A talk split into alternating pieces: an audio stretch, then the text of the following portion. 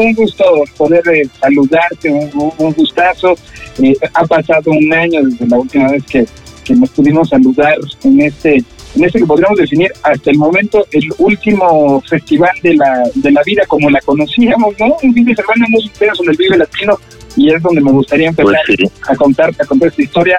Un fin de semana pese, pese a todo lo que estaba alrededor, lo que nos llegaba en los teléfonos, lo que oíamos, un fin de semana de muchas emociones. Eh, encantado de saludarte aquí, por supuesto a todo México. Soy Calamaro, Andrés Calamaro, un abrazo a todos. Esto es Señal BL. Señal BL. Pues, eh, pues Andrés, eh, ha, cambiado el mundo, ¿no? Desde, desde esa última vez que estuviste en México. Bueno, pues sí, parece que el mundo cambia siempre para peor. Eh, estábamos, estábamos en México en el Vive Latino cuando empezó a cambiar el mundo, por decirlo de una manera bastante elegante. bueno, quedamos ahí paralizados con mi compadre Memo, eh, Memo Comparán tomando el mate en, el barrio Polanco, en Ciudad de México, esperando eh, mandar a todos mis compañeros de vuelta para casa, ¿no? Porque, las cosas que cambiaron fue que nos cancelaron todos los vuelos. Y, y luego llega a Buenos Aires y dije, en primera instancia, lo que voy a hacer es no ver televisión, no escuchar la radio, no leer noticias de ningún tipo y no enterarme de nada, porque cada vez que la televisión eran números, números, estadísticas, estadísticas, esto, tengo tendencia a desconfiar de la actualidad y por supuesto de las estadísticas. Una estadística, mira, según las estadísticas, si tú tienes dos coches de lujo, y no tengo ninguno, tendríamos uno cada uno, ¿no? Eso, más que una estadística, eso es un promedio, ¿verdad? Pero, es decir, una estadística nunca está completa.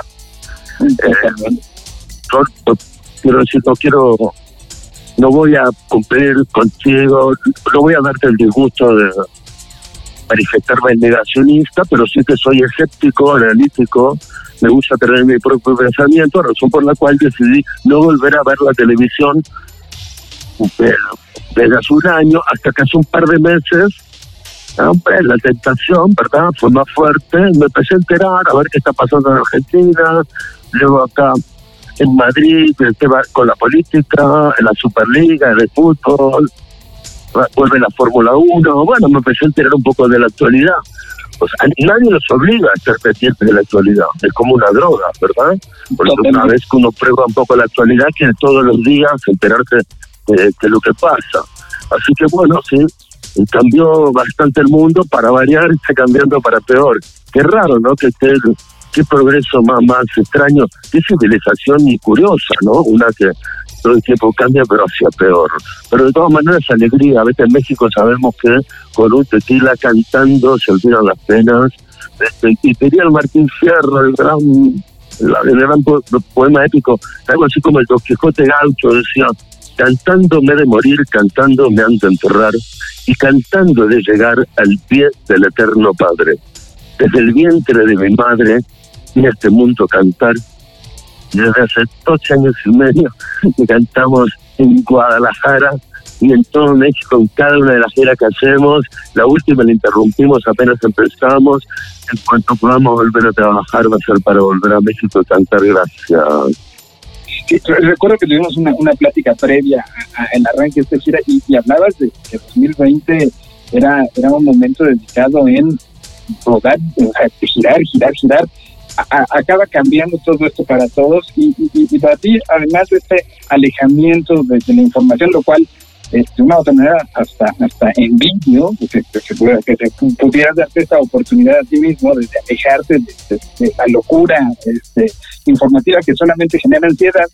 Eh, habrán vivido momentos de, de, pensar en, en el replanteamiento que ha tenido muchas de las cosas en nuestras vidas y la música creo que ha sido una de ellas. No sé tu perspectiva en ese sentido, cómo, cómo esté, de, sientes que, que la gente está valorando de una manera diferente la música, la vemos con melancolía, pero también la vemos como fuente de, de, de, alegría, de unión, de esperanza y, un creador musical que además usa la palabra de la manera en la que lo utilizas tú.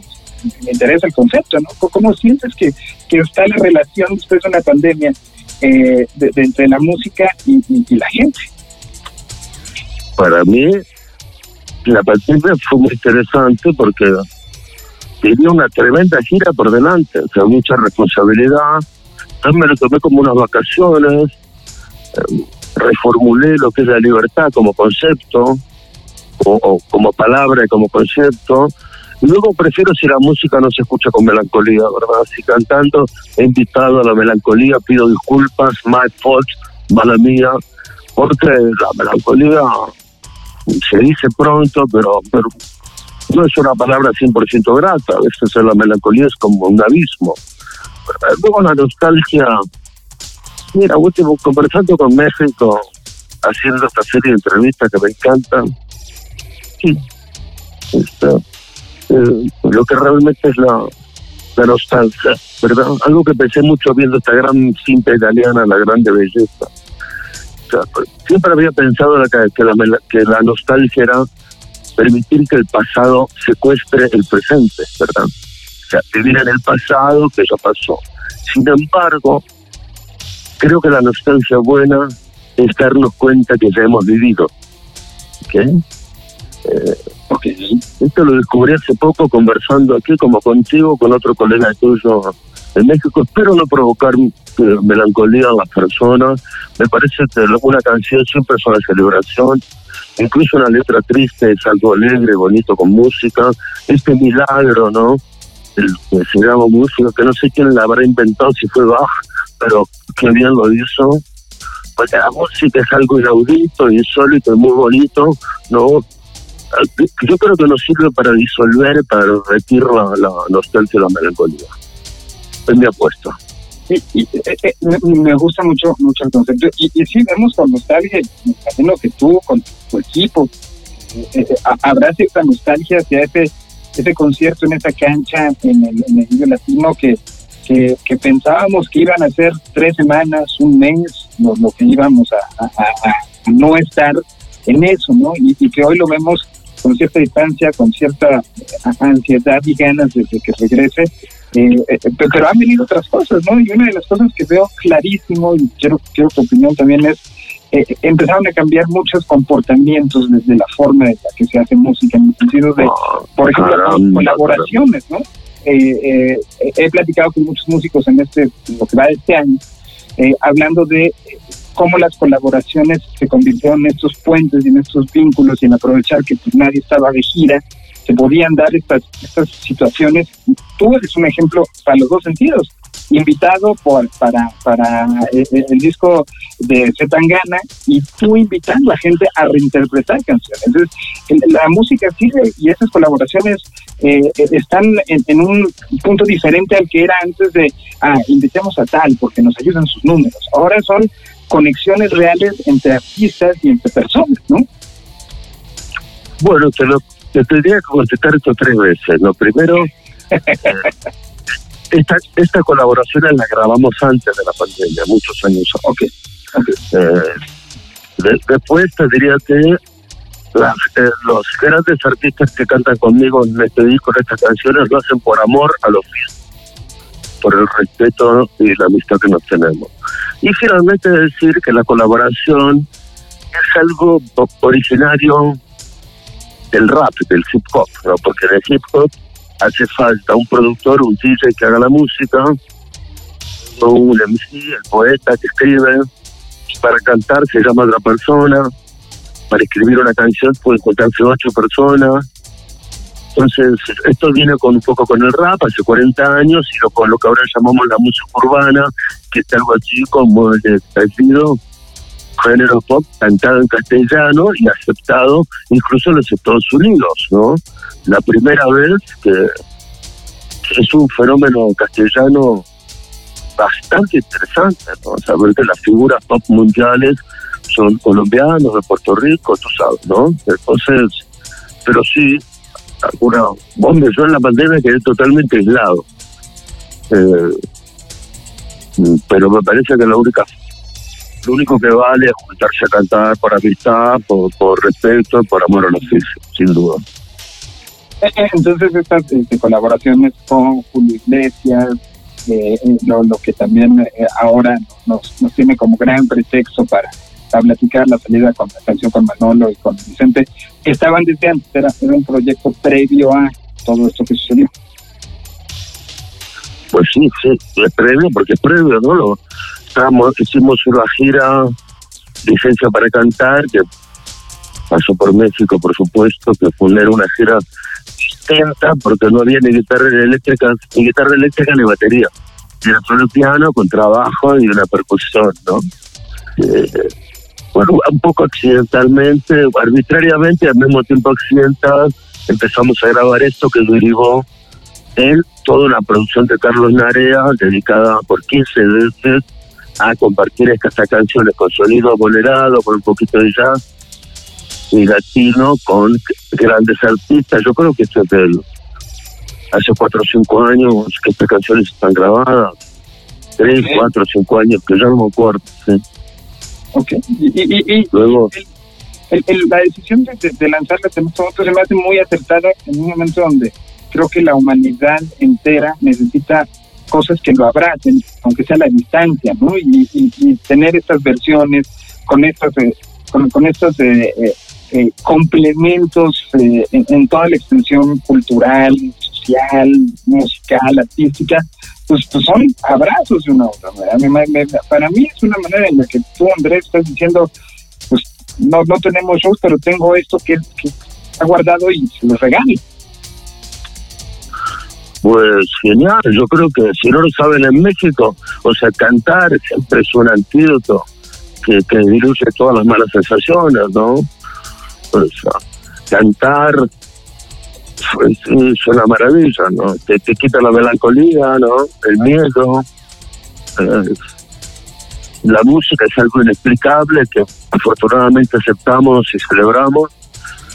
Ojalá que, que que exista todavía un cierto anhelo por escuchar este próximo disco y por supuesto que se escuchen los rincones de América Latina, para mí es un pedazo regalo. Hablando de, del próximo disco, me imagino que en este año habrá en tu casa alguna libreta con muchas anotaciones, alguna eh, grabadora, un teléfono que tenga eh, cosas que has estado grabando. ¿Cómo, ¿Cómo, ha estado la parte creativa para ti dentro de este, de este momento extraño? Qué buena pregunta. El año pasado, me había desde el primero de enero hasta el último día del año, 31 de diciembre, escribí versos décima, la décima redondilla. Eh, empecé una serie de versos de ocho sílabas que riman de cinco en cinco, ¿verdad? Es, es es divertido, lo que se lee, lo que se recita en forma de décimas espinelas, ¿no? Es, es una forma de escribir con origen en español y hace 500 años está instalada en América. Entonces, no, todos los días estoy escribiendo décimas. Una décima son 10 versos y había algunos días escribía 100 versos, 150 versos, excepto los días del año. Eh, bastante interesante. Llegué, creo que Ahora lo peor fue, sin embargo, hay una semana que desaparece, ¿sabes? O sea, cuando empieza este lío de la epidemia, de los toques de queda, de los protocolos, estábamos en México celebrando el Vive Latino. Entonces yo escribo, estoy acá en México, bla, bla, bla, el rima. Y lo último que escribo es en el aeropuerto de Santiago de Chile, donde estábamos haciendo, ¿cómo se llama? Conectando los vuelos, ¿verdad? el vuelo directo de México a Buenos Aires, que fue de Aeroméxico, pero se cancelaron los vuelos pude volver a Buenos Aires haciendo escala en Santiago de Chile. Entonces los últimos versos son de Santiago de Chile y luego hay 10 días sin que yo escriba nada. No recuerdo absolutamente nada. Ni qué es lo que comí, y, si lavé la sábana, ¿verdad? Porque yo vivo en los suburbios de Argentina, ¿no? Y era, era no podía llamar a, un coche para que me lleve a comprar comida, fue algo totalmente insólito.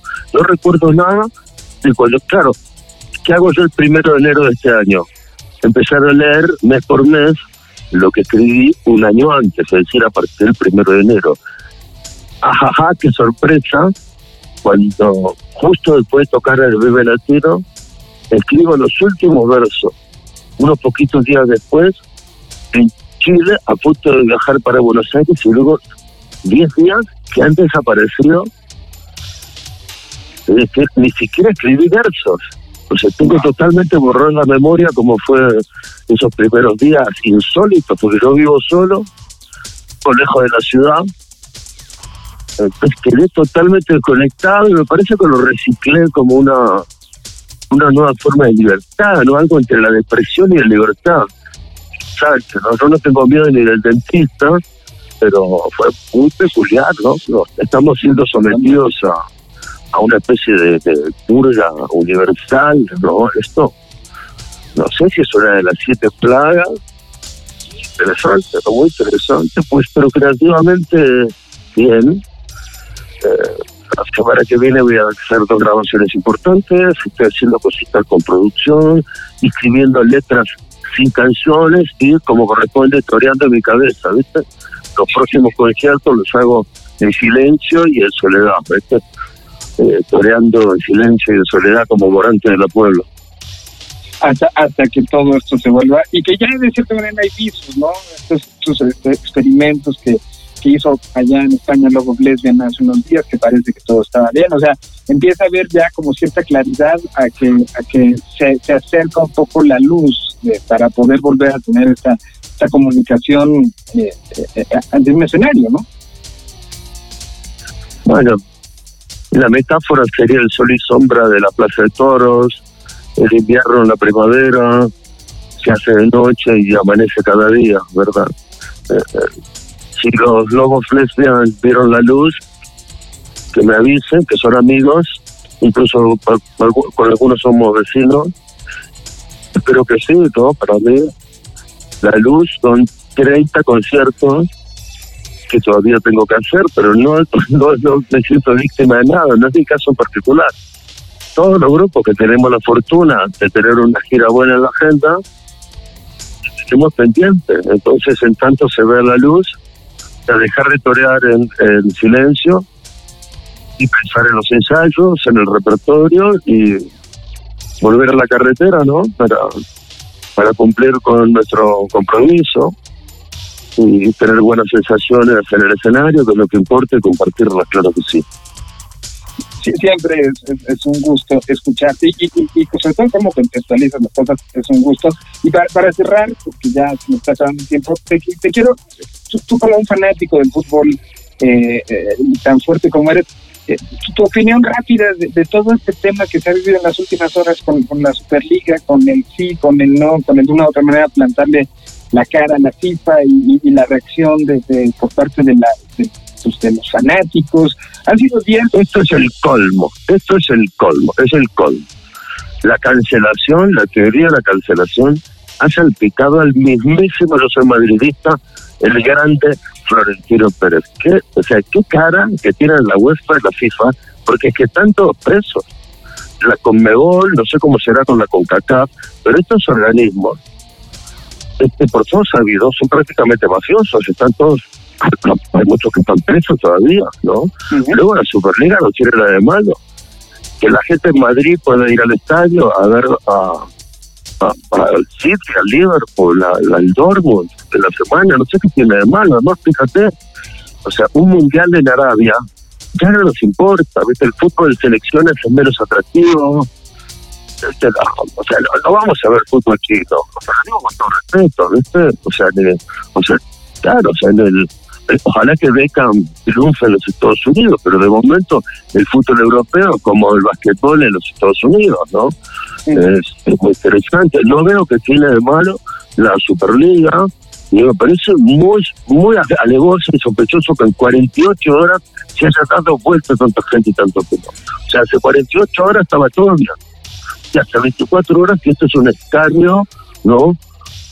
Y así todo deje en un héroe del fútbol empresarial que es Florentino Pérez. Lo que, hizo, lo que hizo Florentino con el Madrid, los madridistas sabemos lo que es, ¿no? O sea, no, no entiendo nada, no entiendo nada de esta relación, esta, indignación, esta pensa. O sea, ¿A qué viene ofenderse tanto por un torneo de fútbol? Dígame, ¿qué sentido tiene molestarse, ofenderse? Porque, porque vamos a ver partidos, más partidos del Liverpool, del Madrid o Barcelona. Si estamos en casa viendo tele, ¿qué problema hay? ¿Verdad? O sea, más, no, hay, muchas cosas más. Esta es mi opinión, ¿no? Sinceramente, o sea, lo, lo que ha hecho la opinión pública con con héroes de nuestro tiempo como Miguel Bosé y Florentino Pérez es un, la verdad es algo totalmente insólito debería preocuparme. No esto ya me preocupo de verdad. Andrés por, eso lo quise porque porque creo que tú tienes ese sentimiento y esa sensibilidad de y, y, yo coincido contigo o sea ¿qué me problema de hacerlo? no soy fanático ¿eh? fanático no soy no soy. Para mí el fútbol no representa fanatismo ni, pasión ni dolor, porque yo lo que tengo es amistad con la gente del fútbol, ¿no? Nos hemos sentado muchas veces en la misma mesa con héroes, con leyendas de este deporte. Por supuesto me gusta disfrutar de ir al estadio, ¿no? cuando no me pegan, porque yo soy de pelearme cero y sin embargo donde me han pegado, fue en los estadios de fútbol, ¿no? Qué curioso, porque fue en el, en saliendo del Bernabéu y entrando al Vicente Calderón.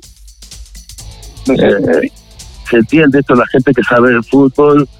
Eh, el Vicente Calderón es el, antiguo estadio del Atlético de Madrid, que es algo así como el adversario a nivel regional del Real Madrid, ¿no? Hace un rato, segundo, estábamos hablando de la Superliga, estamos hablando del fútbol, pues eso, yo tengo mi forma de ver el fútbol que es desapasionada, pero es profunda al mismo tiempo, porque tengo mucha amistad con héroes del fútbol, que decir, podríamos estar hablando toda la mañana, toda la tarde sobre las bonitas historias privadas y ¿eh? clandestinas, otras sí que otras no, que tengo con la gente del fútbol, ¿no? Estoy yo como, soy más que un que un hincha de fútbol, mucho menos que un hincha de fútbol, al mismo tiempo más, porque tengo un vínculo que de, amistad, de amor y de respeto y de gratitud.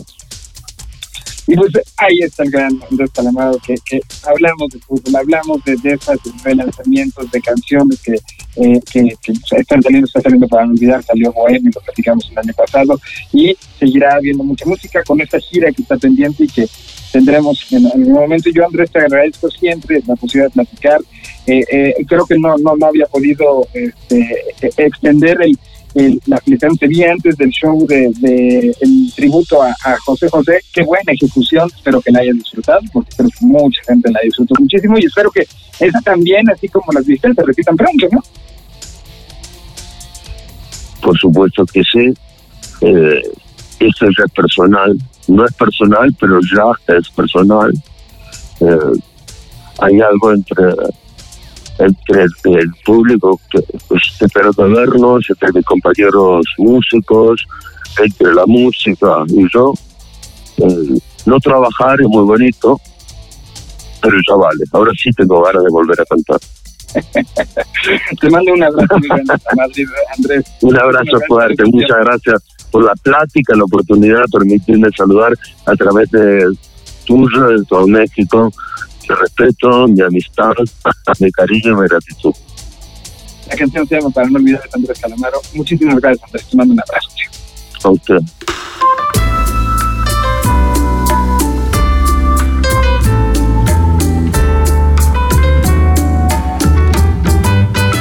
De un tiempo perdido esta parte esta noche ha venido un recuerdo encontrado para quedarse conmigo.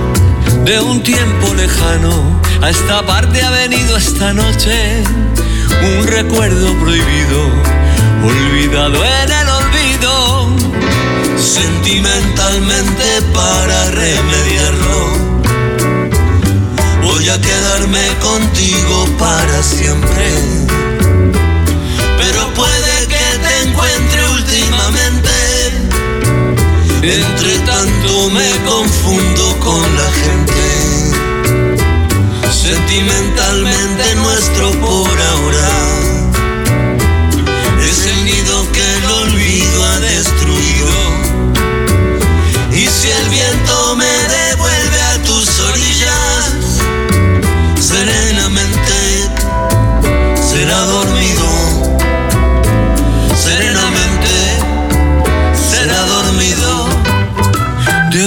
tiempo lejano, a esta parte ha venido perdido, sin tocarme la puerta, recuerdo entrometido. De un tiempo olvidado, ha venido un recuerdo mojado, de una tarde de lluvia, de tu pelo enredado, como siempre que se cambian los papeles voy a quedarme dormido